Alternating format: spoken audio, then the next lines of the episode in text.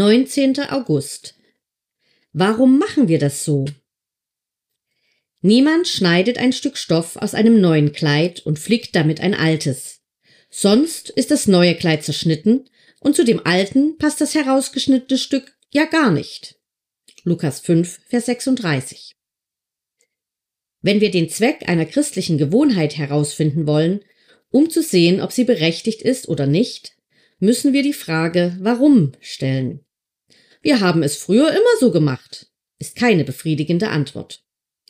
Christliche Gewohnheiten werden oft jahrelang gepflegt und überleben oft ihren ursprünglichen Zweck, bis jemand die Frage stellt, warum tun wir das überhaupt? Diese Frage ruft typischerweise eine abwehrende Haltung hervor, da die Gefragten sich in ihrem Glauben angegriffen fühlen. Es ist zum Beispiel eine gängige Praxis in evangelikalen Gemeinden, pro Woche drei Gottesdienste abzuhalten. Aber nur wenige wissen, warum. Früher diente der Sonntagmorgen zur Lehre und Anbetung. Sonntagabend war für Evangelisation reserviert und der Mittwochgottesdienst für das Gebet.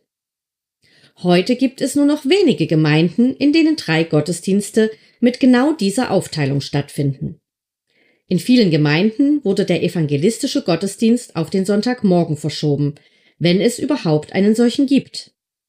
Die Sonntagabende werden für allerlei gemeinschaftliche Zusammenkünfte genutzt oder für eine informelle Wiederholung der Predigt vom Vormittag. Mittwochs findet in vielen Gemeinden schon seit Jahren kein Gebetstreffen mehr statt. Wenige können erklären, warum sie einen Hauskreis haben.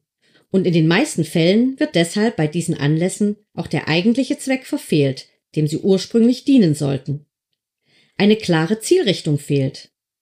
Und deshalb geht es bei der Planung nur noch um das Bestimmen des Leiters und um die Frage, wie das Programm für den nächsten Monat aussehen soll.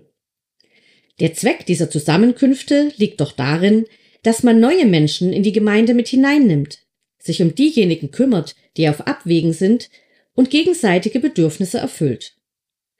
Aktivitäten, die aus Gewohnheit und ohne Ziel durchgeführt werden, führen zu gedankenloser Teilnahme.